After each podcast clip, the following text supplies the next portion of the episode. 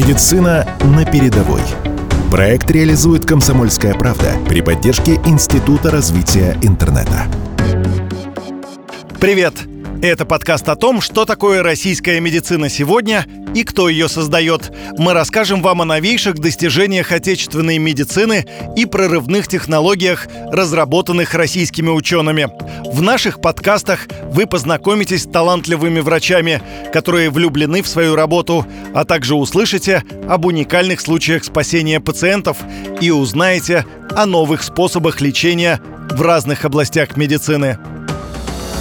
Медицина на передовой.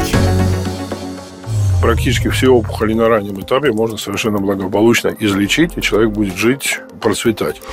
Мы всегда смотрим в экран и всегда получаем избыточную дозу света. Мы отслеживаем изменения в клетке и не даем им развиться в патологию. Молекула мелатонина обладает уникальными адаптогенными свойствами. Российские ученые, они могут все. Дайте нам немного денег, дайте нам приборы, мы сделаем все, что угодно. Давид Александрович Решидзе, кандидат биологических наук, заведует лабораторией патологии клетки НИИ морфологии человека имени академика Овцина и РНЦХ имени академика Петровского. Его лаборатория занимается исследованием влияния мелатонина на морфофункциональное состояние организма животных и человека. Сложно? Понимаю. Вернее, тоже не понимаю. Но сейчас разберемся. Герой нашего подкаста в ходе научных экспериментов выявил закономерность старения биологических клеток и возникновения в них спонтанных новообразований. Мы исследуем влияние гормона мелатонина на организм млекопитающих, в том числе и человека, для того, чтобы выяснить его потенциальную возможность применения в медицине. Сам мелатонин – это такое уникальная молекула, уникальный гормон, он вырабатывается у человека в эпифизе. Еще одно небольшое отступление. Вспомним, что такое эпифиз. По-другому его называют шишковидное тело. И именно там вырабатывается гормон мелатонин, но только в условиях полной темноты. Зафиксируйте этот факт, он нам пригодится. Мелатонин оказывает влияние на наши суточные биоритмы. Это очень важная функция. Например, когда мы перелетаем из часового пояса в пояс, у нас случается десинхроноз, это из-за нарушения работы мелатонина. А все процессы, протекающие в нашем организме, они подчинены строгой суточной ритмичности. Мелатонин вырабатывается у нас в ночные часы соответственно, синхронизируя биоритмы и оказывая благотворное влияние на ритмостаз человека, на согласованность его биоритмов. То есть нам было интересно посмотреть, как нарушение светового режима влияет на биоритмы. Почему? Потому что где-то процентов 50 нашего населения нашей страны так или иначе подвержено так называемому световому загрязнению. Это 100% все жители крупных городов поскольку у нас реклама, поскольку у нас мониторы и так далее. Значит, это люди, которые работают посменно, потому что сутки при включенном свете, особенно в медицине, это сплошь и рядом. Значит, это жители Российской Федерации, которые живут за полярным кругом. Особенно вот когда туда люди ездят на сменную работу или, например, на период прохождения воинской службы. Выяснилось, что кроме нарушения биоритмов, что в принципе ожидаемо было, дефицит мелатонина, который разрушается при постоянном свете, он вызывает ряд существенных нарушений. Мы решили посмотреть, как мелатонин влияет на развитие опухоли. Мы поместили животных, братьев и сестер крыс, да, совершенно одинаково, просто поделили пометы на две группы. Одни животные жили всю жизнь в условиях нормального светового режима, день и ночь, да, у других был удлиненный световой период. Значит, выяснилось, что те, которые жили при нарушении светового режима в условиях светового загрязнения, они, во-первых, прожили гораздо короче жизнь, во-вторых, у них раньше стали разбиваться спонтанные опухоли, и они раньше стали стареть. В условиях темноты и в условиях искусственного подачи мелатонина, который мы давали животным принудительно, оказалось, что продолжительность жизни животных увеличилась, и сама опухоль она была гораздо меньше. Получается, что если давать эндогенный мелатонин, начиная со второй-третьей жизни, то продолжительность жизни лабораторных животных увеличивается где-то на, ну, до 12% в среднем. Да? Экстраполируя это на человеческую жизнь, да, мы даем, получается, дополнительно ну, где-то 5-7 лет. Причем это не просто 5-7 лет дожития, да, а это время, когда животное оно медленнее стареет. Это активное, активное долголетие получается. В перспективах нам бы хотелось вот продолжить наши исследования именно мелатонина, его влияния на строение функции. Вот ну, на максимально возможном аспекте экспериментальных патологий с тем, чтобы выйти как-то вот на терапию.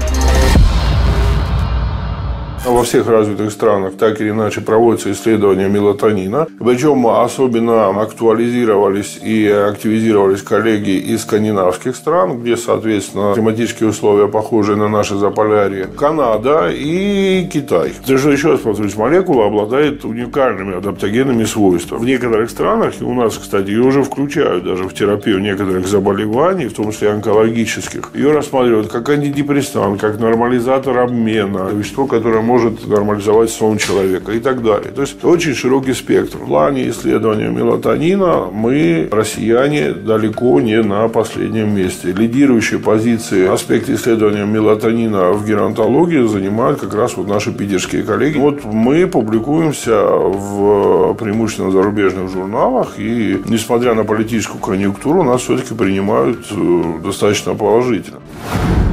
Еще кое-что важное про мелатонин. Он вырабатывается в темноте и разрушается при белом, зеленом и синем свете. Поэтому, если вы хотите хорошо выспаться, отключайте на ночь индикаторы бытовых приборов, плотно зашторивайте окна. Свет ночной иллюминации и даже фар проезжающих машин нарушает выработку мелатонина в организме. Одна из сложных профессий, где люди ощущают на себе последствия отсутствия выработки мелатонина, это профессия бортпроводника. Вот что рассказывает Айдар Арсланов, один из тех, кто встречает вас на борту самолета.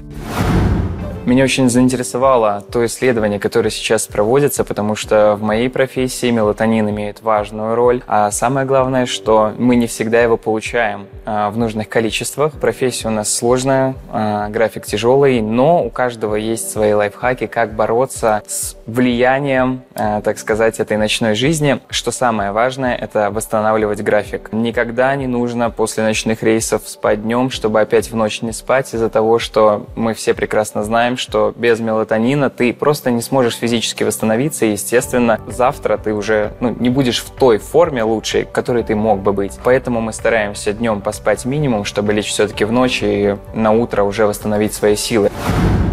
Илья Еремин – кандидат медицинских наук, заместитель директора по научной работе Российского научного центра хирургии имени академика Петровского. Он рассказал, насколько серьезное влияние мелатонин оказывает на человека. Предмет исследований профессора Решидзе связан с изучением такого универсального естественного адаптогена, как мелатонин. Мелатонин имеет огромное значение для развития ряда заболеваний, ассоциированных с возрастом, метаболического синдрома и злокачественных новообразований. И в нашем центре проводятся и фундаментальные прикладные исследования, которые посвящены как раз изучению возможности использования терапевтического потенциала мелатонина для предотвращения развития возраст-ассоциированных патологий. Ну и, возможно, в будущем для коррекции темпов старения. Мария Козлова, кандидат биологических наук, научный сотрудник лаборатории патологии клетки НИИ морфологии человека имени академика Овцина, подчеркивает, что результаты исследования мелатонина актуальны абсолютно для всех медицинских процессов и смогут помочь в терапии. Проблема в том, что дефицит мелатонина у человека вызывается не только э, естественным освещением, ну, скажем, белыми ночами, но в первую очередь тем, что растет цифровизация всей нашей жизни. Мы работаем за компьютером, мы живем за компьютером, отдыхаем. То есть мы всегда смотрим в экран и всегда получаем избыточную дозу света, причем часто в то время, когда мы уже должны находиться в темноте, в естественных условиях. Почему мы так как бы рвемся развить э, эту тематику? Потому что это актуально абсолютно для всех процессов в биологии, в медицине. У любого заболевания, у любого процесса есть свои пики, есть своя суточная ритмичность и есть какие-то чувствительные э, точки в течение суток, в которые имеет смысл применять терапию. Когда Давид Аришидзе поступил в институт, для изучения он выбрал направление хрономедицины и хронобиологии. Но на старте нашему герою казалось, что мелатонин – это не очень интересно, а вот биоритмы – то, что нужно. Но на самом деле биоритмы и мелатонин неразрывно связаны. И несколько лет назад, благодаря студентам Давида Александровича, влюбленным в хронобиологию, команда ученых вернулась к вопросу изучения мелатонина, а сам Давид Аришидзе защитил кандидатскую.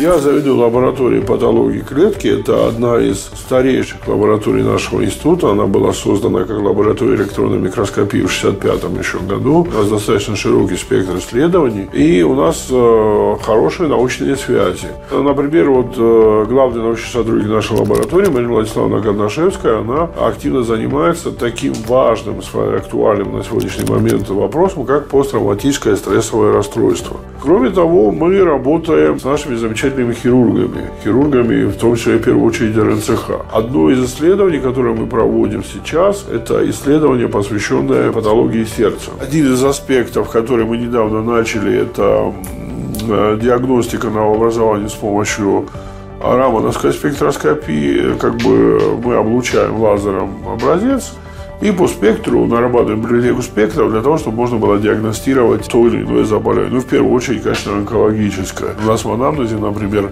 ряд исследований, посвященных э, терапии, экспериментальной терапии опухолей. И мы участвовали в двухклинических исследованиях э, препарата, отечественного препарата против ишемической болезни сердца. Мы познаем большое количество механизмов регуляции жизнедеятельности клетки. Мы познаем механизмы, которые приводят, и факторы, которые приводят к поломке клетки, но остановить процесс невозможно. Опять же, клетка же это единица живого, она тоже может эволюционировать. Каждый день мы получаем какие-то новые знания, совершенно иногда парадоксальные, да, вот которые идут даже в разрез э, с устоявшейся парадигмой, да, и этот процесс бесконечный. Я думаю, что это будет продолжаться, продолжаться, продолжаться всегда.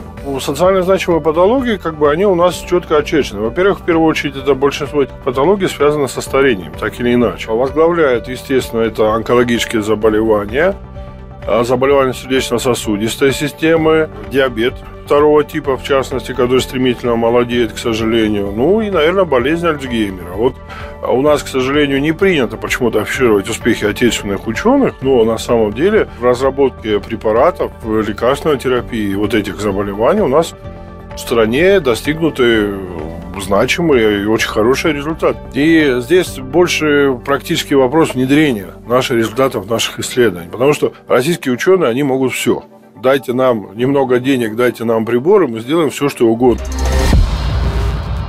И еще несколько слов от наших героев о том, каким они видят развитие нашей медицины. Медицина будущего будет превентивной. Это значит, что мы будем не допускать развития большей части заболеваний, с которыми мы сталкиваемся. Все болезни будут лечиться до их появления, ну а если все-таки заболеешь, то обязательно найдется лекарство, которое сможет помочь тебе ну, с этим заболеванием. Мы отслеживаем э, изменения в клетке и не даем им развиться в патологию. Я думаю, что будущее за этим. Мы должны научиться прогнозировать и предотвращать э, возникновение болезни, не запускать ее. Не запускать. И это, соответственно, будет продлевать продолжительность жизни. Слушайте другие выпуски подкаста «Медицина на передовой» о новейших открытиях российских исследователей и достижениях наших врачей и ученых на сайте radiokp.ru и на подкаст-площадках. Проект создан медиагруппой «Комсомольская правда» при поддержке Института развития интернета. Медицина на передовой. Проект реализует «Комсомольская правда» при поддержке Института развития интернета.